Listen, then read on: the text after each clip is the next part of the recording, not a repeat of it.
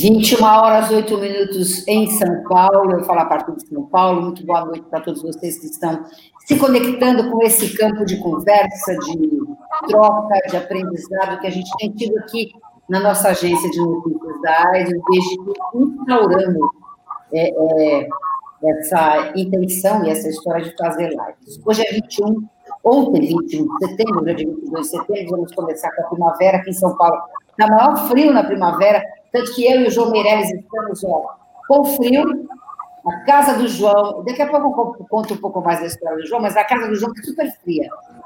Ele deve estar passando mais frio que eu neste momento aqui em São Paulo. E ontem comemorou-se o Dia Nacional de Luta das Pessoas com Deficiência, instituído em 1982. Para marcar a data, nossa agência resolveu falar um pouquinho sobre deficiência, inclusão, resiliência e superação. Na realidade, esse é um tema que está permeando a nossa história, Stephanie. Maria Paula, Jéssica, João Alfredo, já há algum tempo, né? E porque acho que principalmente por conta da Jéssica. Não sei se você conhece a Jéssica João Meirelles, mas a Jéssica, que fez toda essa mente aí para vir na nossa live hoje, a Jéssica é jornalista, a Jéssica é repórter da agência de notícias da AIDS, e acho que foi o segundo ou terceiro trabalho que ela, ela foi contratada. E aí eu, eu conheci a história da Jéssica, queria que o João se preparasse para mostrar o livro, acho que o Maurício já te colocou aí, já te trouxe o livro. Eu conheci a Jéssica é, por acaso. A gente estava indo uma, fazer uma palestra, aí, estávamos indo fazer uma palestra, eu e um amigo dela, que chama-se Gabriel Estrela, que é um artista, é, é um homem vivendo, mas é, é, um homem vivendo e é um grande artista. E ele é do, de Brasília, e aí a gente estava indo para Campinas, fazer uma fala em, em, em, no Senac de Campinas, e não sei o que, que a gente estava falando de jornalismo, de não sei o que, ele falou assim, ah, eu tenho uma grande amiga jornalista que está querendo morar em São Paulo e tal, e ela fez um livro, ela escreveu um livro, e ele contou a história do livro, né? Então, a Jéssica é autora, João Alfredo, desse Diga. livro que chama-se Estamos Aqui, que eu acho que ela pode começar a, a, a história dela aqui, falando para a gente como é que ela conseguiu fazer esse livro. Eu achei muito interessante. Na realidade, ela tem uma história de superação muito bonita. Então, eu falei, ah, traz a Jéssica para a gente conhecer. E uma outra repórter nossa tinha saído, e a Jéssica caiu como uma luva para a agência de notícias da AIDS. Desde então, ela nos suporta a todos, e nós a suportamos todos os dias com muito carinho, com muito afeto, com muito prazer, porque ela é uma jornalista bastante competente e comprometida. Boa noite, Jéssica, bem-vinda. Tudo bem? Boa noite, Roseli, tudo bem? E aí, como é que está sendo, como é que está sendo para você, para primeiro participar dessa live? Segundo, conta a história do seu livro para nós. Bom, participar dessa live é até curioso, né? Porque a gente trabalha nos bastidores das lives da agência, então essa troca, essa inversão de papéis é, é sempre muito curiosa, é sempre muito diferente. Mas eu lembro com muito carinho do dia que a gente se conheceu, porque realmente marcou uma mudança na minha vida, a minha mudança para São Paulo. Uh, vim morar aqui, vim é, com outras perspectivas de oportunidades, não só né, em relação à agência, mas aos inúmeros projetos que você bem conhece, que eu tenho, porque minha cabeça fica fervilhando com muita coisa para fazer. E foi há três anos, né? Fez três anos agora em agosto. Três anos já de, de São Paulo e três anos de agência. Mas o, o, Estamos Aqui, esse livro, ele surgiu da, da necessidade de contar outras histórias, né? Outras vivências. Eu, na época, eu estava fazendo... Na, eu estava na faculdade ainda. Esse livro, na verdade, foi o meu TCC, na época. Fiz ele como produto. E aí eu tava, tive a oportunidade, na época áurea, onde o, o, as universidades públicas tinham muita oportunidade para a gente fazer intercâmbio fora, né? Eu fui estudar na Espanha. E da Espanha, eu saí ali e fui para procurar alguma história interessante, histórias que as pessoas não contam. E eu fui procurar quais eram essas histórias, com poucas informações. E aí eu, eu cheguei ao leste africano. Então eu fui para Etiópia, Sudão, Sudão do Sul e Uganda. E esse livro leva esse título porque o primeiro refugiado que eu conheci lá na Etiópia, ele virou para mim e disse: "Quando você voltar para o seu mundo, por favor, conta para eles que nós estamos aqui. Então, é por isso o título do livro. Ah, o livro conta a história das pessoas com, que eu encontrei lá pela, por dois meses de viagem na África, isso foi no ano de 2013. E o livro foi publicado dois anos depois, oficialmente, né? Porque eu levei para o TCC, depois a gente foi publicar. Essa, inclusive, é a segunda edição já, né? Com alguns dados atualizados. Mas a ideia era contar como essas pessoas vivem, dizer que elas estão lá, muito partindo do pressuposto que a gente não soluciona problemas que nós não sabemos que existem. Então a ideia era mostrar para o mundo, mundo, que essas pessoas existem e contar um pouquinho dos perrengues, dos bastidores que eu passei. O livro tem várias fotografias, tem 60 fotografias uh, em alta resolução e mais o texto, né? E aí eu conto também os perrengues que eu passei, porque eu fui detida no Sudão, eu peguei malária, eu fui expulsa de um estado onde a presença de estrangeiros era proibida. Tudo isso, João Alfredo, tudo isso, Maria Paula, tudo isso, Stephanie, tudo isso, Lívia, a Lívia hoje está nos ajudando aqui fazendo tradução em Libras. Tudo isso ela fez com a ajuda da inteligência dela, da boa vontade dela, tá certo? E do jeito que ela se move na vida. A Jéssica anda sempre com duas muletas. Quando a gente quer sacaneá-la, às vezes que a gente vai almoçar junto, ela tira uma das muletas para subir escada, João, a gente segura a muleta e não dá mais. Então tem todas essas sacanagens que acontecem no nosso cotidiano, né? E a gente fala porque é muito carinho, mas como é que é, como é que as muletas chegaram na sua vida e por quê, Jéssica? Bom, eu tive uma infecção de garganta que mudou de lugar, migrou e foi para medula. Eu tinha seis anos de idade. Então, eu perdi né, a, a boa parte dos movimentos da cintura para baixo e eu fui recuperando aos poucos. Então, aos poucos, eu aprendi a sentar, tive que aprender a fazer tudo de novo. A sentar, a engatinhar, primeiro sentar com encosto, depois sem encosto, aí aprendi a engatinhar, aprendi a caminhar, fiquei um bom tempo em cadeira de rodas, no andador depois, né, aqueles andadores que são mais conhecidos porque muitos idosos também usam. É, aquelas muletas que a gente usa aqui embaixo do braço, até passar para essas muletas aqui, que são as que eu, que eu uso hoje. E aí, essas aqui eu uso já tem, bom, desde os 14, então já tem uns 15 anos aí que eu uso essas muletas aqui. Como é que você se sente quando a gente rouba a tua muleta? Você sabe que eu aí, aí volta de, de outras formas, né?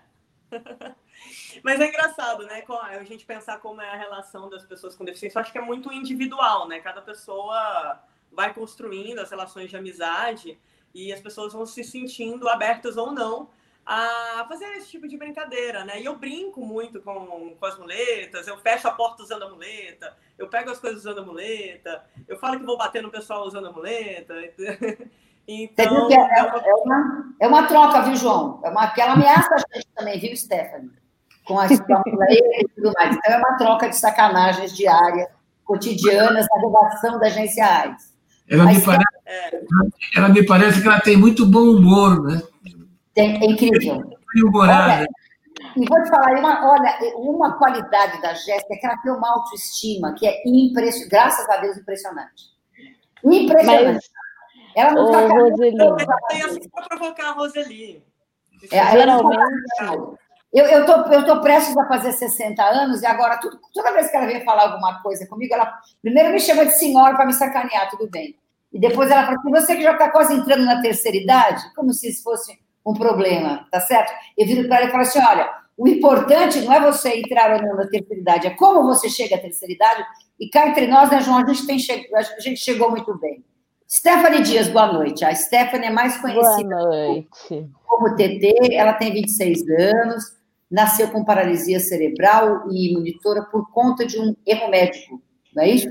É Exatamente. ativista da população-chave de matriz africana sobre ST, HIV e AIDS, tem uma formação técnica em gerência de saúde e é dinamizadora da rede e articuladora do Meta Brasil, o movimento Estamos Todos em Ação, que atua nos países da América Latina, falando sobre o direito sexual e reprodutivo da pessoa com deficiência. Como foi esse erro médico, Stephanie?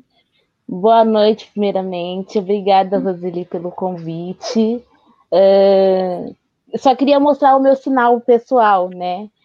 é, que eu ganhei do, da população surda, que é assim, né? Eu passei da hora de nascer, né? Eu fiquei dez dias a mais na barriga da minha mãe. Na época, minha mãe era auxiliar de enfermagem. E aí, por ela ser auxiliar, os médicos no turno da noite falava para ela que não estava no horário. E o pessoal do turno dela falava que estava na hora e internava ela. E isso ficou durante 10 dias. Num certo dia, que teve apagão aqui onde eu moro, que eu moro na, em São Paulo, na Zona Leste, no extremo leste, é, ela sentiu uma dor nas costas e ela só foi para medir a pressão. E nisso que ela foi medir a pressão, que o médico de plantão foi fazer o exame de toque, ele tocou no meu pé, meu pé estava saindo. E eu acordei dentro da barriga da minha mãe. Aí ele deu cinco minutos para abrir a barriga da minha mãe, tanto que ele nem chamou o pediatra, né, para fazer o parto. Ele mesmo fez o parto e ele falou que foi um afogamento como se eu estivesse numa piscina. Eu acordei desmaiada, então a minha mãe não chegou a me ver. Aí ele explicou para ela que faltou oxigênio no meu cérebro, que por conta disso eles não sabiam se eu tinha sofrido sequela, que só com o tempo ela poderia ver.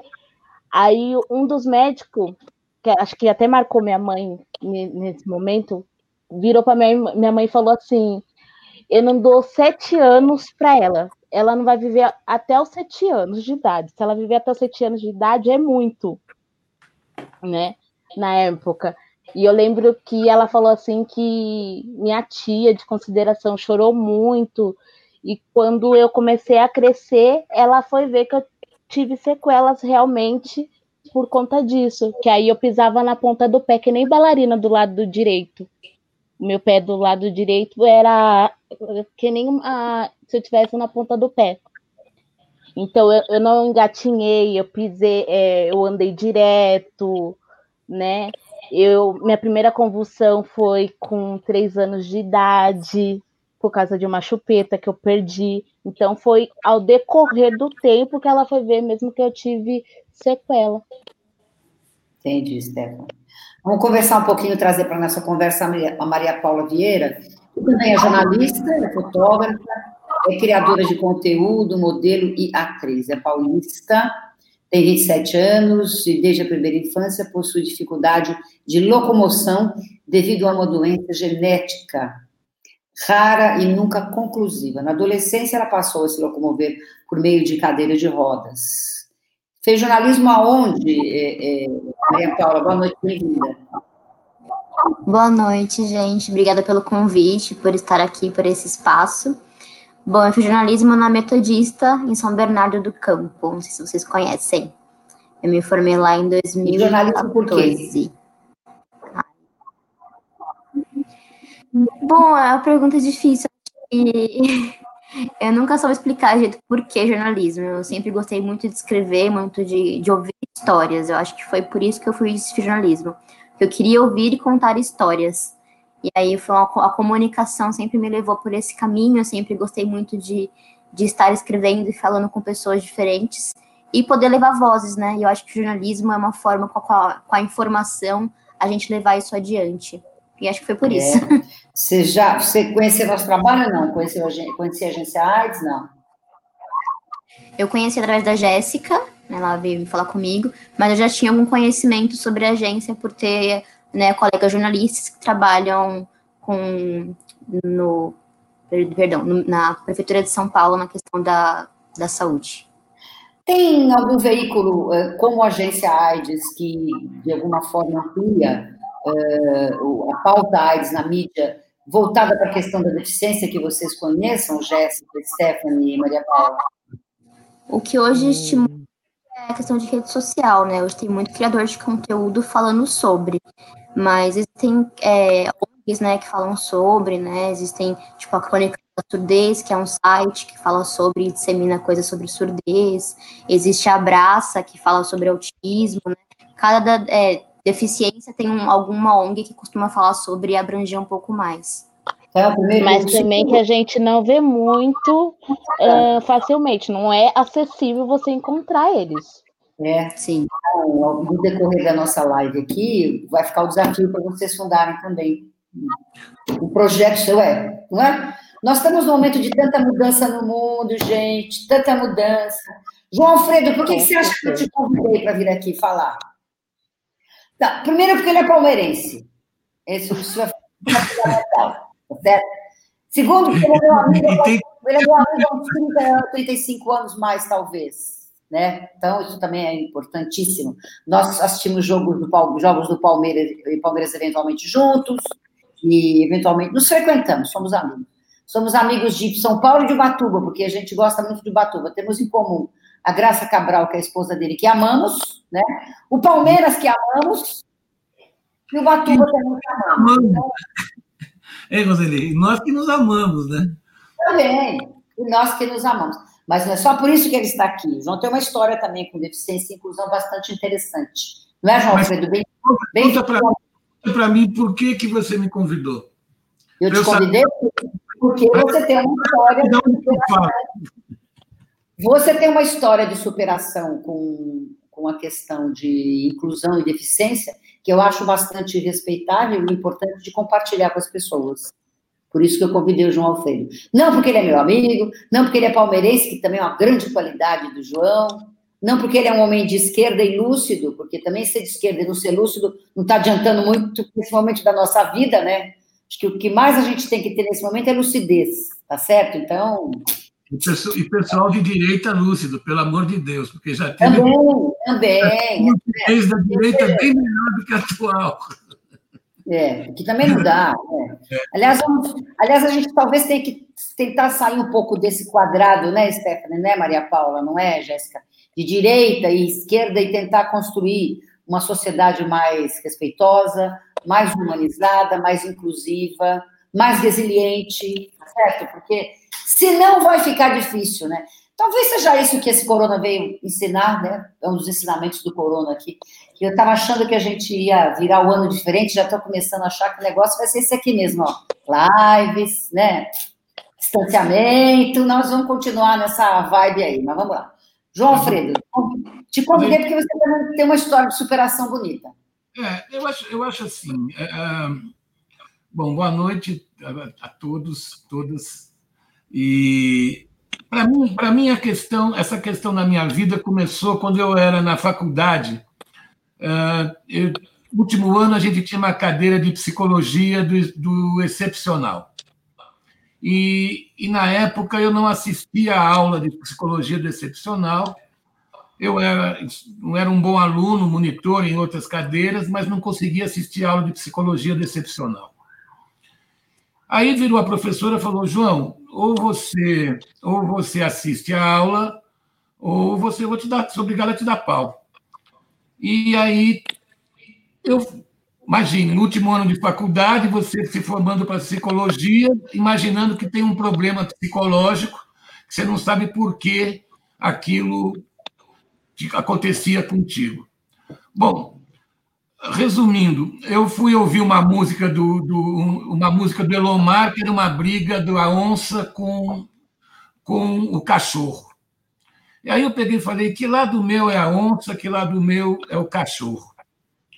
E aí eu vi que meu lado, meu lado de onça, dizia que deficiente tinha que morrer que não devia, que não devia nascer, porque isso era um lado biológico, era um lado animal, era um lado selvagem, que tem vários animais que quando que quando não tem comida, a própria mãe mata os seus próprios filhos.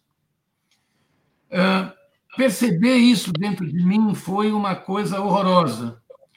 E, e precisava ter o meu lado de cão, que era um lado mais humanista, que dizia: não, uh, nós vivemos numa diversidade, num mundo diverso, nós, nós nos diferenciamos do animal porque nós temos uma cultura.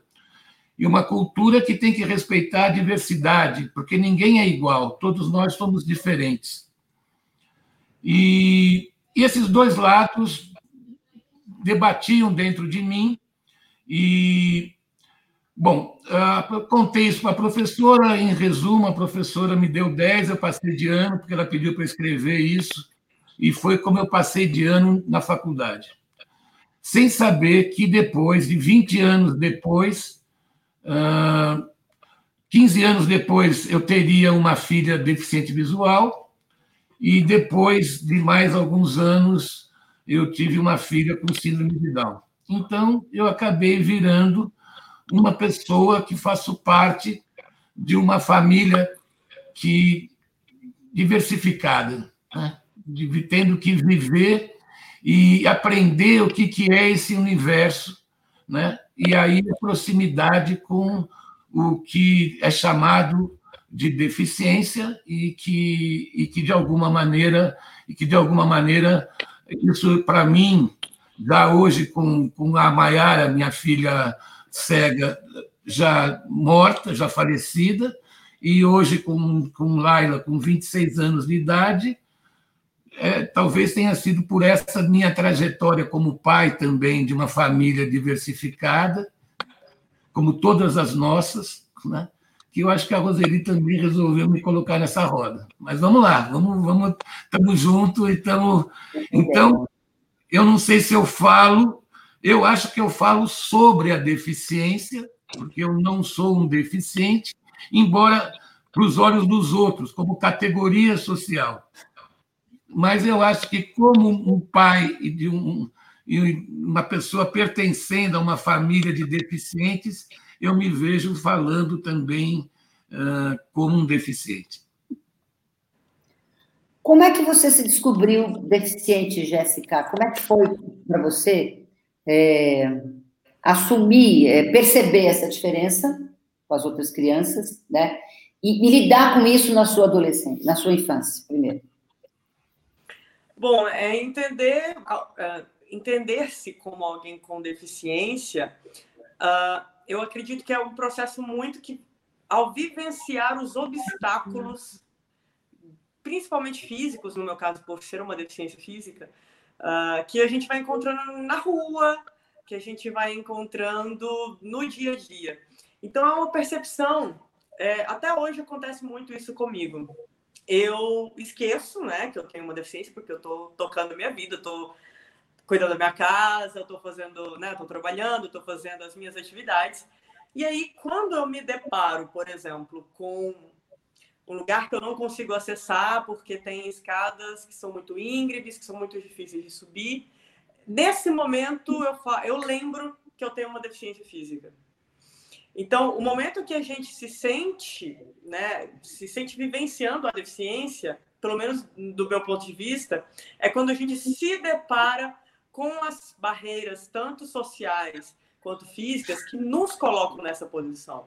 Tanto é que a gente costuma muito dizer que, na verdade, a deficiência, justamente que a deficiência não está em mim, né? Que se, se o meio fosse acessível de diferentes formas, tanto acessível fisicamente, que a acessibilidade vai muito além de rampa e elevador, mas no meu caso são duas coisas que resolveriam boa parte dos problemas, né? Rampas e elevadores.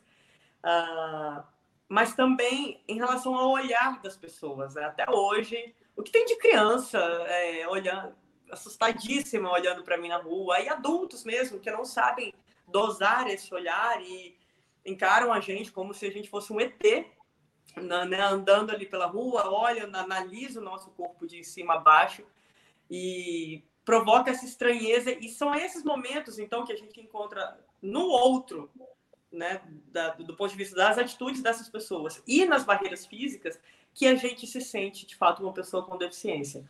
Mas porque não é um processo unicamente nosso, né? Se a sociedade fosse um pouco mais uh, tivesse um pouco mais de naturalidade, inclusive, em lidar com a gente, tivesse mais acostumada a lidar com pessoas com deficiência e tivesse uma estrutura mais preparada para nos receber, com certeza a gente não se sentiria diferente, a gente não se sentiria né, uma pessoa com deficiência. Maria Paula, para você, como é que foi isso? Se descobrir deficiente, trabalhar essa questão com você quando você era criança, como é que foi esse... Acho que a palavra correta é esse empoderamento, né? Eu falo que eu sempre me descubro uma pessoa com deficiência né? Da mesma forma que a Jéssica falou, que a gente sempre se depara com essas questões sociais, né? Da falta do ambiente ser acessível, da falta das pessoas estarem preparadas para um mundo mais diverso, né? Então, todos os dias a gente, a gente se redescobre de alguma forma, né? Algo que nos, nos atrapalha ou nos atravessa, né? Como uma pessoa com deficiência. Quando eu era criança, eu não me via em nenhum espaço, né?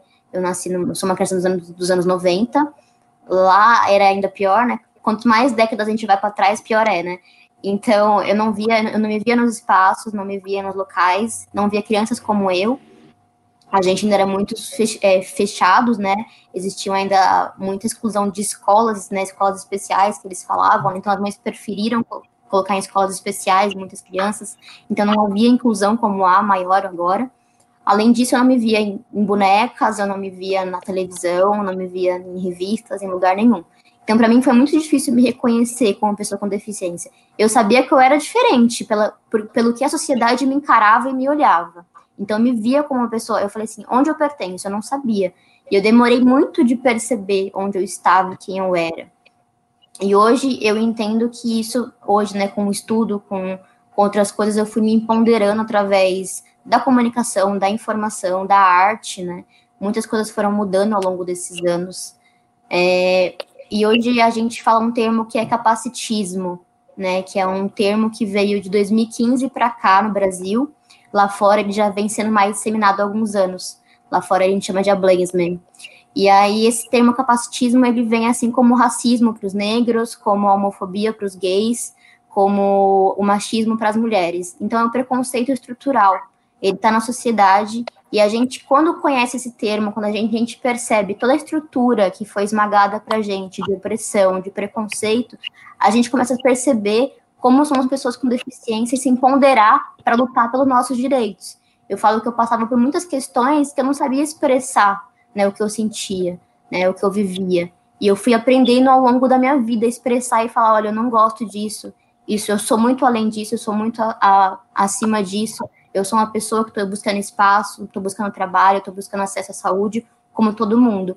Então a gente vai percebendo essa, estru essa estrutura que vai oprimindo a gente. E a partir que a gente percebe essa, essa estrutura, né, e corre atrás de tentar mudar ela para conscientizar as pessoas, que a gente vai se empoderando e se entendendo cada vez mais como pessoa com deficiência. Então, meu processo foi muito esse, de entender primeiro a estrutura que me oprimia, do, do, do porquê que eu não me via nos espaços, para combater ela e realmente me empoderar para lutar contra isso e me, me, firmar nos espaços que eu estava. Entendi. Como foi para você, Stephanie? Olha, eu saio um pouco porque eu estou no Facebook olhando, viu, gente? Não é? É por isso, eu fico entre as duas Olha, coisas aqui. Para mim, como eu já nasci, né, eu praticamente vivi a deficiência toda, então para mim acho que foi difícil no meio escolar, porque aqui em casa eu sempre tive essa consciência que eu sou uma criança com deficiência, mas ao mesmo tempo não se, se não se fazendo de vítima, né?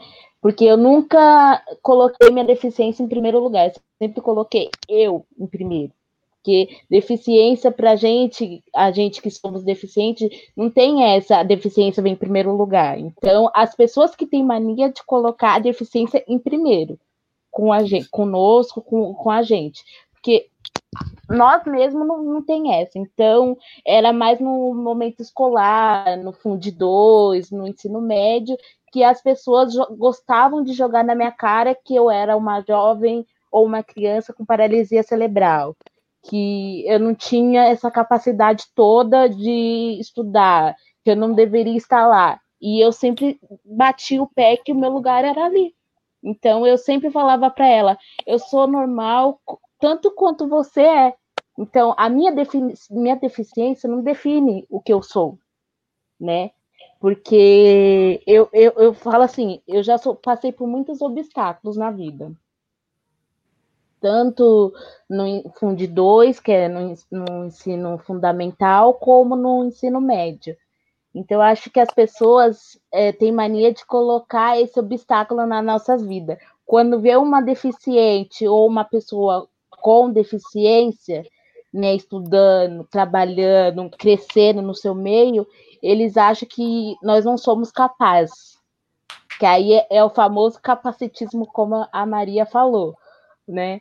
Então, é, eu vivi um pouco do que a Maria falou, porque eu também ia para a sala é, especial na época. E quando eu saía dela, eles tinham mania de é, fazer xingamento, bullying comigo. E eu não era tão ativa como eu sou hoje, então eu não sabia muito bem. como reagir a isso. Até que um dia eu, como eu conhecia muitas o pessoal da secretaria, da diretoria, e eles me xingavam e ia para a diretoria correr, com medo de bater, eu era para frente. Por mais que eu não sabia o que significava, eu era para frente. É, eu era para frente, eu debatia. Claro. Eu fui até a diretoria e falei assim: olha, eu nunca briguei na escola, mas sempre tem uma primeira vez na vida. E não é porque eu tenho uma deficiência que eu vou deixar você me humilhar. Aí já cortei o assunto ali mesmo. Claro, claro. Outro dia eu estava almoçando com a Jéssica e no restaurante é, perto da casa dela lá, de comida indiana, e acessibilidade é mais difícil, né? E aí eu lembro que a Jéssica comentou assim, é, que uma, uma, uma, situação que deixa ela bastante constrangida é a pessoa querer carregá-la, né? E eu ainda eu falei, nossa, ainda bem que a gente nunca teve essa conversa. Eu sempre, eu, a gente sempre reclama, fala, puxa, quando é que vai, a gente vai aprendendo da convivência, né? E eu, eu lembro que eu disse para a pessoa, quando é que vai ter uma acessibilidade mais adequada?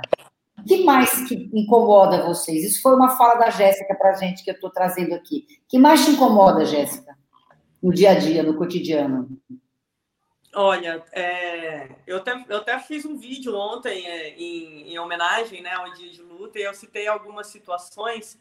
Essa do colo é bem emblemática, mas talvez eu poderia dizer que o olhar como um todo das pessoas é, de estranheza é uma das coisas que mais me incomodam, porque me remetem a, as situações que eu vivi na adolescência, né? Principalmente dessa vergonha quando eu tinha. Para você ter ideia, eu não, não tinha coragem de ir à praia. Eu tinha muita vergonha de ir à praia, de ir a clubes. E eu foi, eu foi só com o tempo, agora que eu tô ficando mais velha, que eu tô conseguindo superar o olhar principalmente dos adolescentes. Quando eu estou em um clube, uma praia, quando eu vejo adolescentes me analisando, me remete muito ao que eu vivia na adolescência. Então, agora que eu consigo lidar com isso de forma melhor, do tipo, não, agora eu já sou mulherão, já tô resolvida, já tô aqui, tô namorando, tô com a minha vida to tocando já, agora já passei um pouco por, por, por isso, né? Por esse, uh, por esse sentimento. Mas, e uma das coisas que aí me deixam um pouco mais, me deixavam até um pouco mais bravas, mais brava, mas hoje eu já fico falando, cara, vou, vou, ter que jogar meu trabalho aqui na cara dessa pessoa, que é geralmente quando ela quer dizer que eu não consigo fazer alguma coisa. Mas por quê? Porque geralmente eu ando, viajo muito sozinha, ando muito sozinha na rua, e às vezes eu vou pedir informação para alguém, essa pessoa me olha, analisa o corpo, meu, meu corpo inteiro e responde que aquele lugar é muito longe para mim. Isso já aconteceu às vezes na rua, já aconteceu no aeroporto. Eu pergunto pro rapaz qual é o meu portão de. Eu queria saber qual é esse portão de embarque. Ele olha e fala: não, esse aí é longe para você. Aí quer já oferecer carona, alguma coisa assim, né? Tem uns carrinhos no aeroporto. E aí, e é uma das coisas que eu sempre digo: olha, quem vai dizer se é longe ou não, se eu consigo ou não, sou eu. E aí é algo que eu fico. Aí eu viro. Quando a pessoa diz que eu não dou conta. Acho que é aí que a gente mostra para eles mesmo que a gente somos capazes, né? Ah, pelo amor de Deus, dá vontade. Eu falei, eu não sei se eu mostro meu livro, eu não sei se eu mostro meu currículo, eu não sei se eu dou uma má resposta. Cada dia é um dia diferente, viu? Porque... Ainda bem que ela não resolveu dar uma bengalada ainda, né, gente? Eu, dependendo eu daria uma bengalada amorosa. Uma, bengalada, amorosa. amorosa, sim, pessoa. Já vivenciou isso, Maria Paula? É, eu também, o que mais me incomoda é realmente quando duvidam da minha capacidade, né?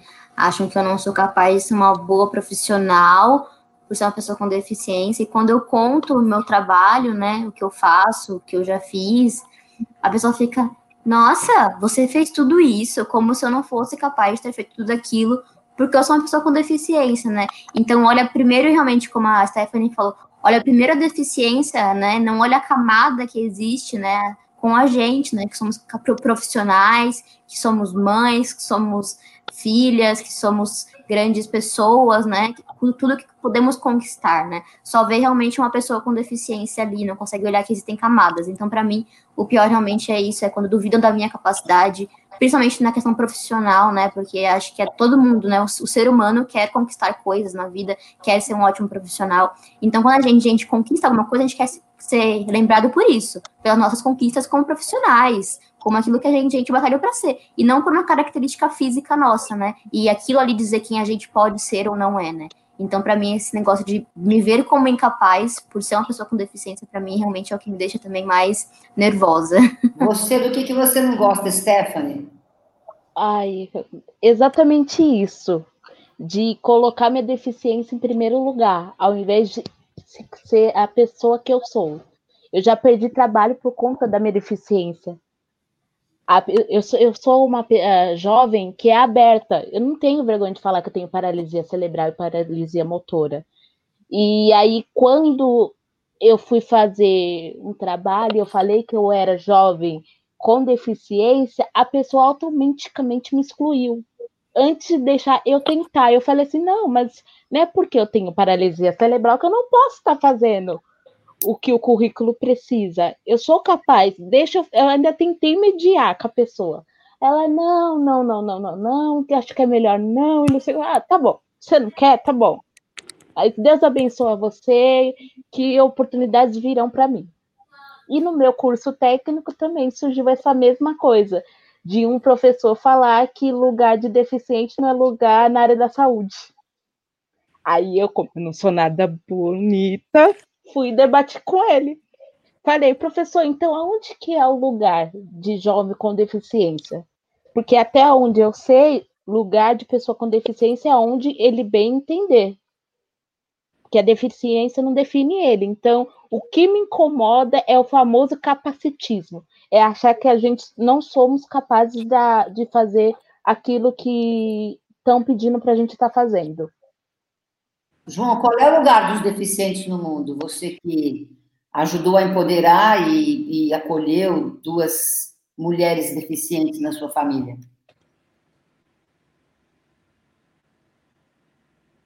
Liga seu microfone para nós. Você tem que ligar seu microfone. Volta, volta. Desculpa. Isso, vamos lá. O, eu ouvindo vocês três falarem do capacitacismo, né, e, e o que te incomoda, Quer dizer, o que incomoda qualquer pessoa é ver no olhar do outro uma desqualificação, né? é ver uma coisa menor do que a gente é, é ver uma parte da gente que, que como se a gente não tivesse outras. Né? E eu estava contando essa história para falar o que aconteceu comigo também, que eu tive que aprender para deixar de deixar de que o lado humanitário, humanista e o diversificado da diferença tivesse um peso maior do que o lado da exclusão, da discriminação. Né? E eu acho que a gente tem, um, tem uma questão aí. Eu, eu, eu só vou contar uma historinha para ilustrar o que eu vou falar. Que um dia eu saía com uma filha cega na rua e com a outra com síndrome de Down. E eu já fui parado na rua com por uma pessoa que pegou, colocava a mão na cabeça da minha filha cega e, e segurava a mão da outra e falava assim: Pai, que mal que você fez para ter duas filhas desse jeito. Eu já passei por situações como essa na minha vida. E, naturalmente, num determinado momento, você tem vontade de sair dando uma porrada na desgraçada, que fica falando isso para você. E, e, mas, mas isso tem que se tornar um aprendizado na tua vida, inclusive dentro de você, porque você, você percebe que esse, esse preconceito estrutural também está dentro de você. Né? E, e aí eu percebi que nós estamos vivendo uma questão, um problema lógico, que é comparar coisas que não se comparam. Pessoas não se comparam.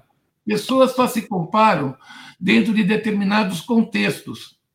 Você não pode comparar laranja com, com abacaxi.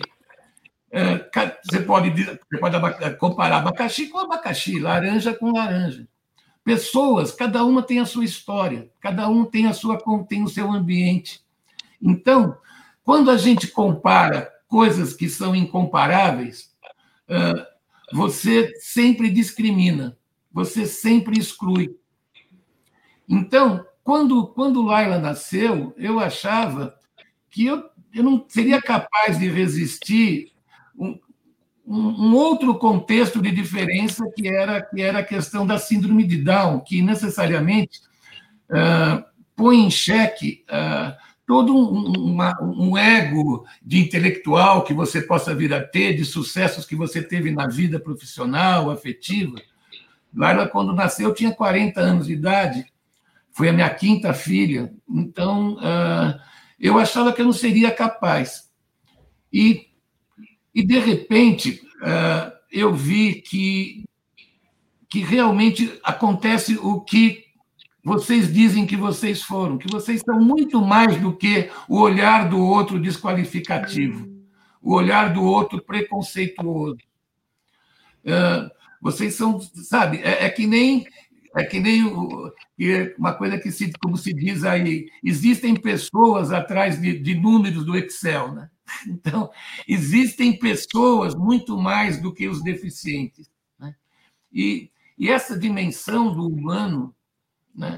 é, que, que eu acho que é uma coisa fundamental e que, e que é para nós todos hoje, nesse momento, aprender a viver com a diferença. Porque nós ficamos, parece que a gente fica querendo que todo, buscando identificações em tudo, né? E até para poder garantir, às vezes reativamente, uma identidade própria que você não vê nos dado pelos outros, pela confirmação do olhar do outro. Né? Então, uh, então, nesse sentido, que eu acho que uh, eu, eu hoje eu, eu, me, eu, me, eu me hermano mesmo nessa luta de lutar pela diferença. Porque eu acho que só num contexto cultural, educacional, onde você, onde você respeite essas diferenças e conviva através das diferenças, você vai poder construir um processo coletivo. Porque se você, o que se você usar as, a, a, a, o processo de eficiência e deficiência, você sempre vai levar à desconfiança, você sempre vai ser levado à, à segregação e à exclusão. Então, eu acho que hoje o grande aprendizado de todos nós, e é por isso que eu me sinto aqui pertencendo a essa, essa, essa roda de conversa aqui, não é porque eu seja ou não seja deficiente. É lógico que eu tenho as minhas deficiências também. Uh, mas eu me vejo unido pela diferença e, e, o valor que cada um tem com a sua história nesse momento. E acho que isso, isso, isso é o que faz dar autoestima, né? é isso que, isso que faz dar a força interior para você continuar vivendo e, e lutando por aquilo que a gente acredita.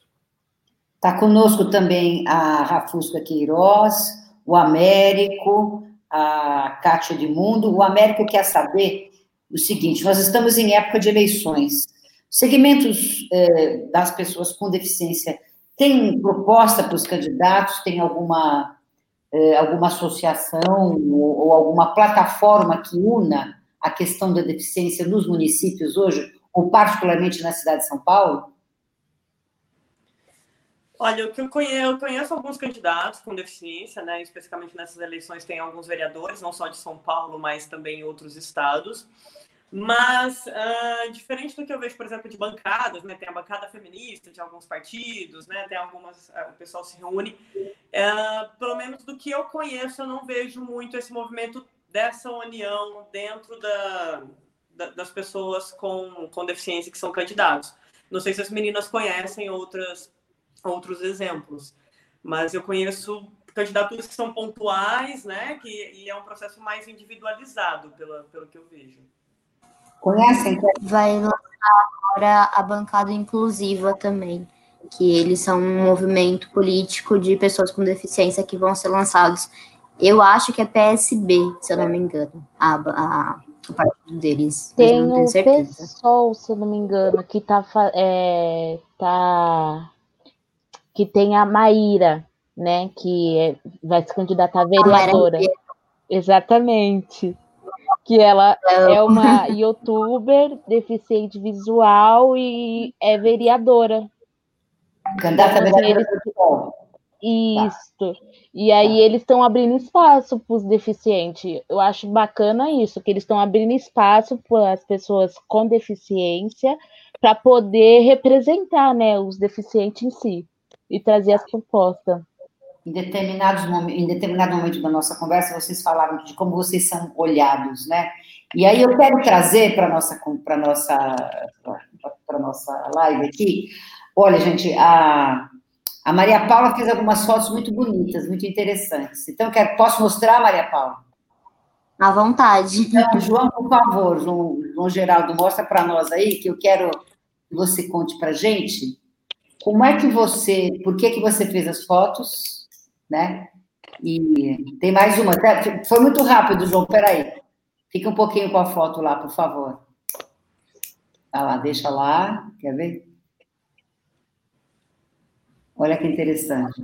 Né? Por que, que você fez as fotos? Que você, como é que você quis ser olhada a partir dessas fotos? Bom, vou voltar lá quando eu tinha 15 anos. eu não me via né, em nenhum espaço, como eu disse. Eu não me via nos locais, eu não me via em revistas, não me via na, na televisão. Minha autoestima era extremamente baixa. Eu sofri bullying também, assim como a Steph falou que sofreu também.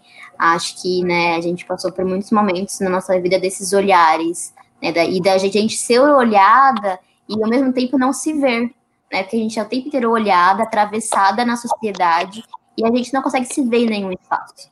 Então, a nossa autoestima, né, nossa, nossa vivência é tudo, totalmente apagada. Então, aí quando eu tinha 18 anos, eu tinha acabado de completar 18 anos, estava entrando na faculdade, eu conheci uma fotógrafa e ela me convidou para um ensaio fotográfico. E eu topei de início. E foi a primeira vez que eu me olhei como mulher e falei assim: nossa, eu não sou como a sociedade diz que eu sou. Eu posso ser uma mulher fora do padrão do que me é imposto e ser uma mulher linda também. E a partir disso, eu comecei a estudar jornalismo, né? Mas sempre lembrando dessa história comigo, né? De como a fotografia, me ver ali, mudou muito a minha autoestima e a minha vivência como mulher com deficiência. E aí eu me formei em jornalismo e me especializei em fotografia. E hoje eu também sou fotógrafa e eu trago no meu trabalho todo esse viés de representatividade, né? Seja em ensaios femininos, seja em ensaios de família, eu sempre tento buscar o viés da representatividade, da diversidade. E junto a isso eu acabei me tornando modelo, porque eu conheci muitos amigos fotógrafos que foram me ensinando coisas, me levando a, a locais e querendo fazer portfólio fotográfico. E eu fui me, me, gostando de estar me vendo ali, né? E vendo como também era importante eu mostrar cada vez mais o meu corpo, né?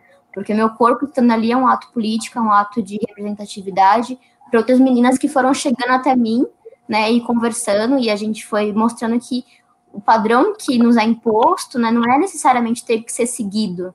A gente pode ser bonita da nossa forma, né? E com isso veio vários movimentos, né? Hoje em dia se fala muito do movimento plus size, né, do movimento das pessoas negras e também agora das mulheres com deficiência, né, para mostrar que o padrão que é imposto para a mulher o tempo inteiro pode ser outro, né? Não é aquilo que não é nos dito a vida inteira. Então as fotos para mim hoje representam muita coisa, representa eu me ver como mulher, eu ver minha beleza, apesar do que sempre me, é, me foi dito e me é falado. É, Jéssica, você como é que você quer ser olhada? Olha, eu, vou, eu confesso que eu tô louca para fazer um ensaio com a Maria Paula já. Vamos. Mas sabe que uh, antes, inclusive, se você pegar minhas redes sociais uh, de cinco anos para trás, é, você não vai encontrar imagens de corpo inteiro, você não vai encontrar imagem das muletas. E hoje eu faço questão de mostrar elas, porque um, tecnicamente até elas são extensão do nosso corpo, assim como a cadeira de rodas também é extensão do, do, do corpo de uma pessoa. Uh, então, eu, eu faço questão de mostrar, não porque. Porque ela é parte do meu corpo. Então, se eu estou na foto, ela tem que estar também. Eu não existo sem as muletas, né? Então, eu gosto muito de, de trazer isso à tona, trago isso no meu trabalho hoje, é em vídeo, mostrando com as minhas fotos nas viagens ao redor do mundo, eu busco mostrar sempre onde, onde é que eu consigo chegar e faço questão de mostrar elas, porque não faz sentido mais me representar assim. Isso é uma briga até uh, que tem ganhado muita força, muito motivada também dentro do movimento, até pela, inspirada pela Frida Kahlo. Porque a Frida Kahlo, uh, que é, é uma artista com deficiência, né, que teve, dentre várias publicações, ela teve poliomielite, mas depois teve, né, ela teve várias outras questões físicas na vida dela. E ela sempre é muito representada sem a deficiência. fazendo coisas que ela não conseguiria fazer, né, por ter a deficiência. E tanto que essa coisa de representatividade importa, né? Porque quando eu tive a oportunidade de ir até a casa da Frida Kahlo, foi inclusive numa conferência que eu, que eu fui cobrir pela agência, né? Eu fui lá no México. E quando eu olhei, eu falei, cara, como é que eu não conhecia isso aqui antes? Foi a primeira vez que eu me emocionei vendo arte, a primeira vez que eu me emocionei dentro de um museu. Porque eu entendi tudo que ela queria dizer através das obras. Eu entendi cada frase, eu entendi cada traço do desenho dela, entendi o que significava cada canto daquela casa dela. Então, minha missão hoje, eu posso até dizer que é aparecer, é mostrar meu corpo, é mostrar as muletas, mostrar que uma perna é mais fina que a outra, que era algo que eu morria de vergonha. Não é fácil para mim até hoje, mas eu entendo isso como um gesto político, como a Maria falou, uh, e principalmente como, talvez até de um pouco de sentimento de responsabilidade em ser essa representação para alguém. Né? Então, passar essa segurança, passar esse empoderamento para que outras mulheres com deficiência, outras pessoas com deficiência se sintam seguras em chegar aqui e falar: olha, eu posso tirar foto mesmo, é bonita mesmo. E, e enfim, passar essa, essa imagem, porque falta, falta representatividade. Né? Você, como que você quer ser olhada, Stephanie? Ah, eu acho que primeiramente como ser humano, né? Que muitos colocam. Não tem como, gente. Não tem como não falar. Porque eu acho que é, é, tá precisando falar sobre isso, sobre inclusão, sobre não ter o capacitismo. Eu tenho mania de falar com a Rafaela Rafusca, que está até assistindo, que a sociedade esquece que a pessoa com deficiência tem uma relação sexual ativa. E quando a gente fala sobre isso, eles, ficam chocadas. Então eu quero que as pessoas me vejam assim, como mulher negra deficiente que tem uma relação sexual ativa normal como qualquer outro e que é capaz de ter o seu, seu trabalho, de ter a sua vida pessoal. Acho que o importante é isso. Se eu posso abrir um adendo, e isso é muito importante a gente falar né, nessa questão aqui na agência AIDS, porque como a gente pouco se fala sobre sexualidade da pessoa com deficiência, né? Muitas meninas podem estar sujeitas a ter problemas é, sexuais, né, doenças sexuais, é, é, infecções né, sexualmente transmissíveis por conta disso, porque a gente não normativa né, que mulheres com deficiência, né, pessoas com deficiência têm relações sexuais e a importância de educar também essas pessoas, né, de se falar sobre isso, trazer esses debates, né, é, se você for olhar um, um escritório ginecológico, o escritório ginecológico não é acessível, muitas ginecologistas não estão preparadas para tratar uma mulher com deficiência, né, para fazer um exame. Eu já conheci casos de amigas minhas que a ginecologista nem, nem pedia exames de ISTs, porque achava que não tinha uma, vida sexual ativa. Ela tinha que pedir o exame de IST porque a médica não pedia. Então é muito importante que a gente debata também muito essa questão da sexualidade, né, da pessoa com deficiência, para que se fale também sobre essas questões que a gente aborda aqui na, na agência, né, que é super importante. Somos um e todo, aí... né, Alfredo? Somos um todo. Eu lembro da Maiara, brincando com a Maiara, conversando com a Maiara. A Maiara era muito inteligente, muito perspicaz, muito sensível. E a gente atormentava ela por conta da sogra dela, um dos namorados que ela teve, e ela falava assim: A minha sogra, minha sogra é uma víbora. Eu muita risada, muita risada. Maiara trazia a questão de sexualidade sempre presente, né, João Alfredo? E aí já traz uma conclusão do que a Maria falou, que é a acessibilidade dos médicos com as pessoas com deficiência, porque teve um caso que aconteceu que eu fiquei sabendo que a mulher era deficiente, ela tinha o namorado dela e estava grávida. E aí os enfermeiros queriam fazer é, um procedimento para ela não ter mais filho, sem autorização dela. Aí já, aí já entra o abuso dos enfermeiros contra a paciente. Então, assim, eles acham que a gente não, não somos donos do nosso corpo. O ruim é isso, que as pessoas acham que nós não somos donos dos nossos corpos, que a gente não tem a consciência do que a gente tem a capacidade de fazer ou não fazer. Eu acho que o que essa live está sendo tão importante, não só para nós que estamos participando, mas para as pessoas que estão assistindo, é entender isso, que a pessoa com deficiência, quando ela fala sobre a sexualidade dela, que ela está com a sexualidade dela ativa, é que ela tem a capacidade de saber o que é, é, é abuso sexual e o que não é abuso sexual. É claro que a gente entende que tem pessoas com deficiência que não têm essa autonomia que muitos têm. Então, é preciso a família falar com o jovem, explicar, porque pode sim, mais para frente, sofrer um abuso sexual e ele não saber reagir.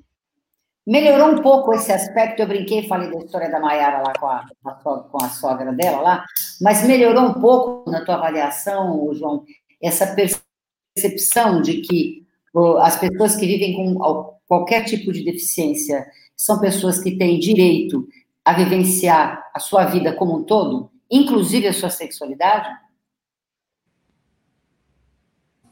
O microfone está mudo. É, o seu microfone tem que abrir.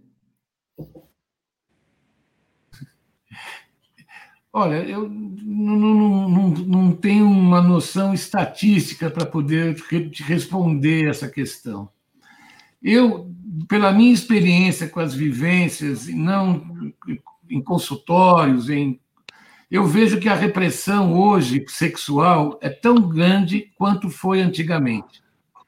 Por quê? Porque se antes nada podia, Hoje tudo pode. Então, isso também é uma outra forma de repressão. Né? A Stephanie está falando de uma coisa fundamental, que é, que é a existência da sexualidade, a existência da subjetividade, do desejo, do tesão. Né? E, e, e isso, não, isso não, não tem deficiência que acabe com isso. Então, então o, que, o, que, o que existe muito né, é uma, uma falta de uma educação sexual, é uma falta de conhecimento sobre o ser humano, é uma falta de sensibilidade sobre o outro, é um desconhecimento sobre si próprio. Né? Se você se você for pensar se você for pensar uh, na, na, questão da repressão, uh, o grande problema da repressão é, é, quando a gente não se permite a ver o que a gente não conhece da gente como fonte, como criação, como, como novidade. Que é isso é a base da sexualidade, a criatividade, aquilo que surge do nada, aquela paixão, aquele, aquele frescor, aquele arrepio, aquele frio na barriga, aquele, aquele olhar de desejo. Então, isso daí, qual é a deficiência disso? Não, não existe, isso está no corpo, isso está na vida, isso está em todas as relações. Então, nesse sentido, a repressão não está no deficiente. A, a repressão não está na deficiência. A repressão está no julgamento que a gente faz em relação à diversidade que o outro possa trazer. E esse primeiro outro, no fundo, é a gente mesmo. Uma pessoa de baixa estima é aquela pessoa que não se vê como fonte de vida.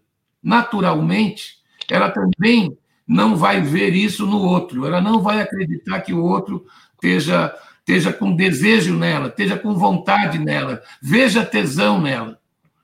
Então, por isso que é fundamental um processo de autoestima, na autoestima, você acreditar naquilo que você é, naquilo que você sente, naquilo que você tem.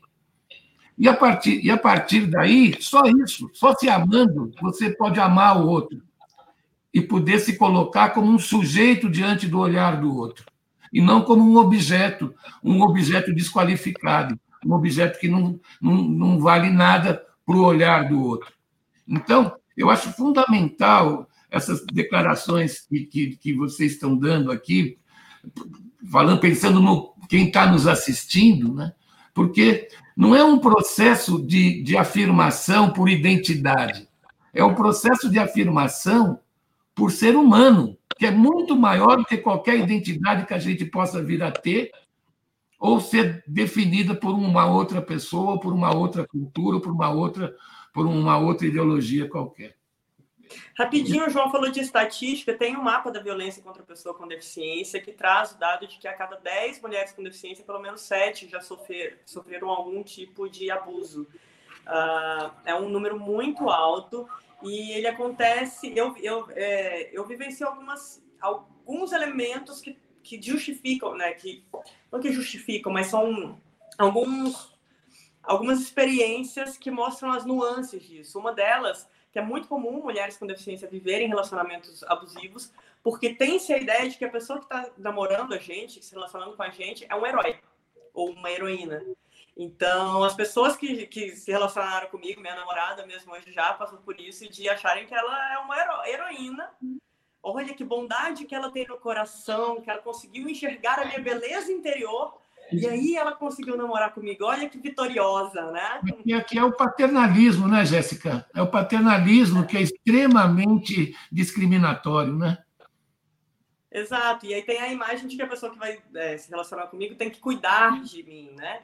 E não coloca isso de um, é, dentro de uma relação de igual para igual. E eu vejo muito acontecendo também com outras pessoas, às vezes, uh, né, tem um amigas cadeirantes, e às vezes tem um, namorado bonito, uma namorada bonita, e, e, com as minhas namoradas já aconteceram isso comigo também, de da pessoa fala, nossa, mas você é tão bonita e, e, né, e tá com uma pessoa que tem uma deficiência.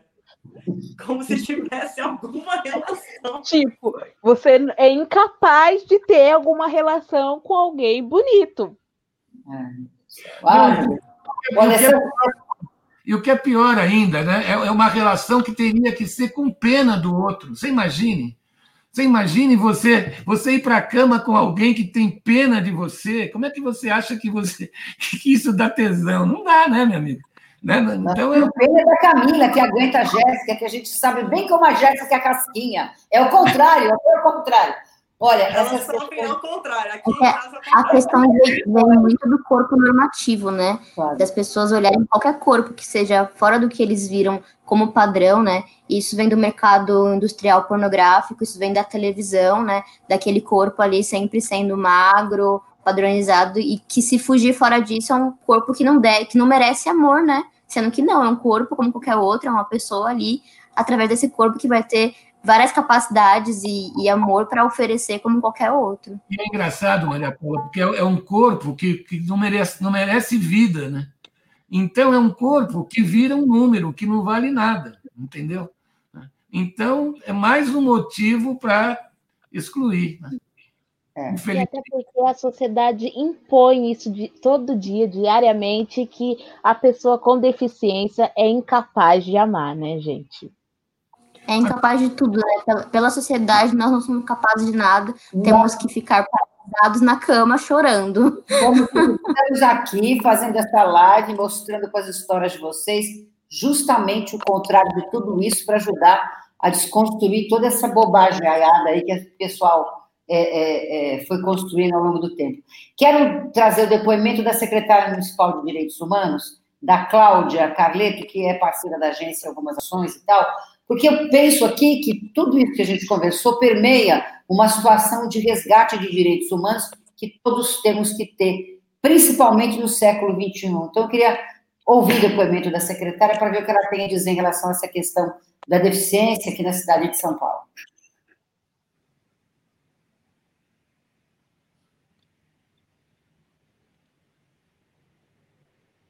Aí a gente espera um pouco, vamos ver se entra.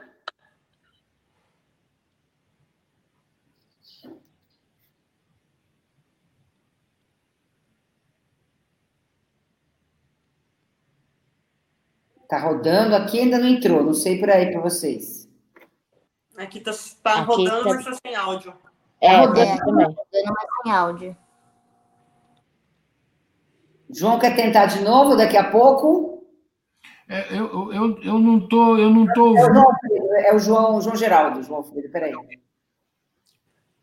Peraí. Já, ó, a Jéssica já está ligada que vai ter que ajustar isso na edição. Peraí.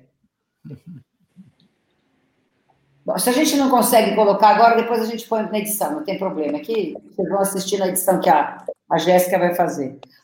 No Face aparece, mas aqui para nós não aparece. Gente, eu quero saber de vocês, vamos colocar depois no, ele está tentando, tá tentando organizar. Vamos fazer o seguinte: a gente coloca depois, a secretária vai ficar na nossa edição. E quem não assistiu agora, depois assiste na edição que a Jéssica vai fazer. Gente, eu quero saber qual foi a situação mais constrangedora que vocês já viveram e a situação mais inclusiva que vocês já vivenciaram também. Jéssica, a situação mais constrangedora qual foi? Nossa. Olha uma só. É eleja uma, eleja uma. Olha, tem. Nossa, meu Deus. Mas geralmente tem muitas. Isso vem de algumas crianças, geralmente, mas alguns adultos fazem isso também. Que é. Ah, não, tem uma mais constrangedora de todas, que é a pessoa me parar na rua para fazer oração. Nossa, isso tem um pavor.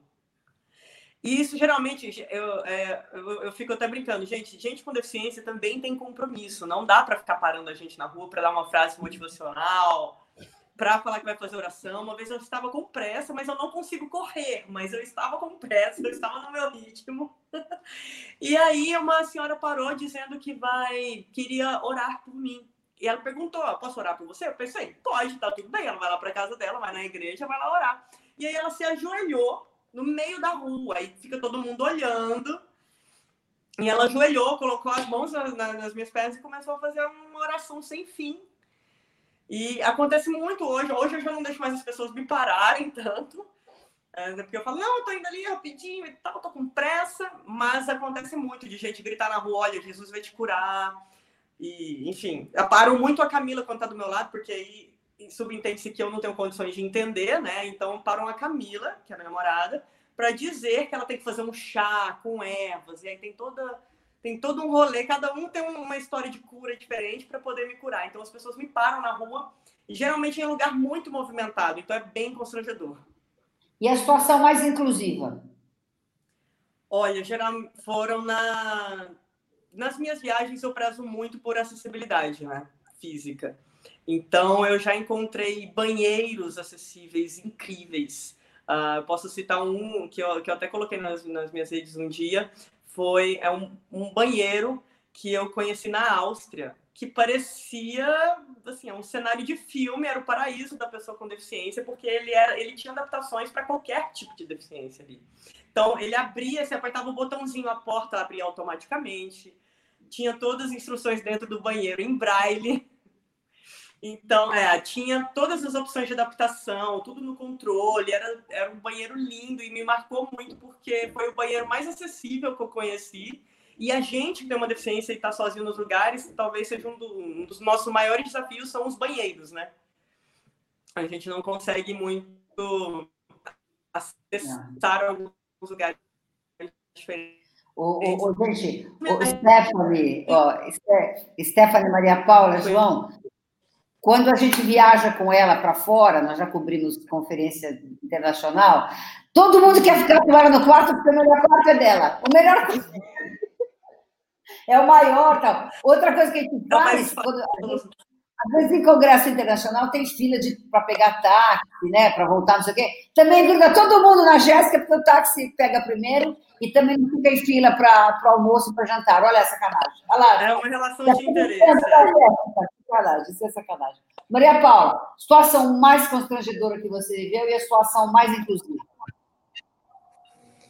Eu acho que é muito parecido com a Jéssica mesmo, essa questão das pessoas pararem para querer orar, né? Até porque, assim, acho que já é invasivo a partir do que você não sabe qual é a minha religião, né? Então, por que você vai orar para mim se você não sabe qual é a minha religião? Já começa muito errado, né? já é invasivo nesse ponto. Mas uma situação dessas de, de reza que me marcou muito foi. Eu, eu tinha primeiro ano de faculdade, eu estava começando a me relacionar, ter namoradinhos, né? Essas coisas assim, mais jovem e tudo mais. Aí eu estava com um menino, né? Que tava ficando com um rapaz na faculdade. E aí a gente, a gente matou uma aula para ir se encontrar. E aí a gente tava subindo um, um, uma rampinha, eu e ele, e apareceu uma senhora, gente, juro, do, do nada, a senhora brotou na nossa frente, falou assim: Nossa, eu queria rezar por você. Eu, assim, eu tinha 18 anos, jovem, o menino ali do meu lado, mas os primeiros encontros nossos, eu falei: Meu Deus, que vergonha. Hum. Nosso, nos primeiros dias de encontro, acabou com o rolê, que o menino vai pensar, sabe? Assim, eu queria me enfiar num buraco sabe, sumir. E essas situações, assim, realmente, de, de querer rezar, de querer, ainda mais quando a gente tá perto de alguém que a gente tá, né, conhecendo, né, que ele não sabe ainda como essas situações acontecem com frequência, né, não tá preparado ainda. Hoje em dia eu já vou cortando também, né? Hoje em dia fala, ah, eu não, tô, não tenho tempo, então não é minha religião, não acredito em Deus, até minto às vezes, ah, não, minha religião é outra, né? Eu vou, né, dispersando assim para a pessoa perceber que não é o espaço ali, né? Não é o momento, né? Se eu quisesse uma oração, eu vou num, num local e vou pedir uma oração. Essa dica da Jéssica é bem interessante. Ó, oh, reza, você pode rezar na sua casa, reza, né? Vai rezar em algum lugar, não precisa rezar na rua. Tá? E qual a situação, a situação mais inclusiva que você vivenciou? Mais legal, mais. Essa eu, já me perguntaram algumas vezes essa pergunta. E eu sempre fico frustrada, porque eu nunca consigo pensar uma situação completamente inclusiva. Eu não consigo pensar uma situação, tipo assim, uma festa que eu fui, que foi, nossa, tudo perfeito, ou um lugar, um espaço, nunca consigo. Tem sempre alguma questão, seja pela questão social das pessoas que estão ali, né? Porque às vezes eu já fui num espaço que era super acessível, de evento, de show, mas aí vem alguém e fala, nossa, parabéns por você estar tá aqui no rolê, estar tá aqui com a gente, né? E eu falo, parabéns, não é meu aniversário. né? A gente recebe parabéns por estar sorrindo, né? Como se fosse É, por estar Nossa, casa, você ainda né? consegue sorrir mesmo tendo uma deficiência. É, eu já fui uma vez numa, numa festa que era tipo uma balada, e era super acessível, né? Tudo ok. Aí chegou um rapaz na minha amiga, que tava comigo, e eu que levei ela dirigindo, eu fiz tudo pra ela ir na festa comigo, né? Aí ela chegou na minha amiga e falou, nossa, parabéns por você trazer sua amiga, né, cadeirante aqui no, no rolê, tipo, como fosse um favor. Ela, minha amiga, chegou assim e falou assim, mas ela que me trouxe, eu nem queria ter vindo. Pô, só rindo, né? Tem situações que só rindo. Stephanie, então, conta para nós, é, Stephanie, uma situação mais é, constrangedora e mais inclusiva. Nossa, já tive tantas que eu já perdi a conta. Mas eu acho que a maior que me constrangeu foi os olhares que a gente sofre né, na rua. Porque eu, querendo ou não, eu não aparento que eu tenho paralisia cerebral. E aí, quando eu vou para algum lugar, pagar uma conta, né, pro shopping, que eu às vezes eu começo a passar mal, eles começam a olhar torto. Eles começam a olhar torto e ai, credo, começam a se benzer.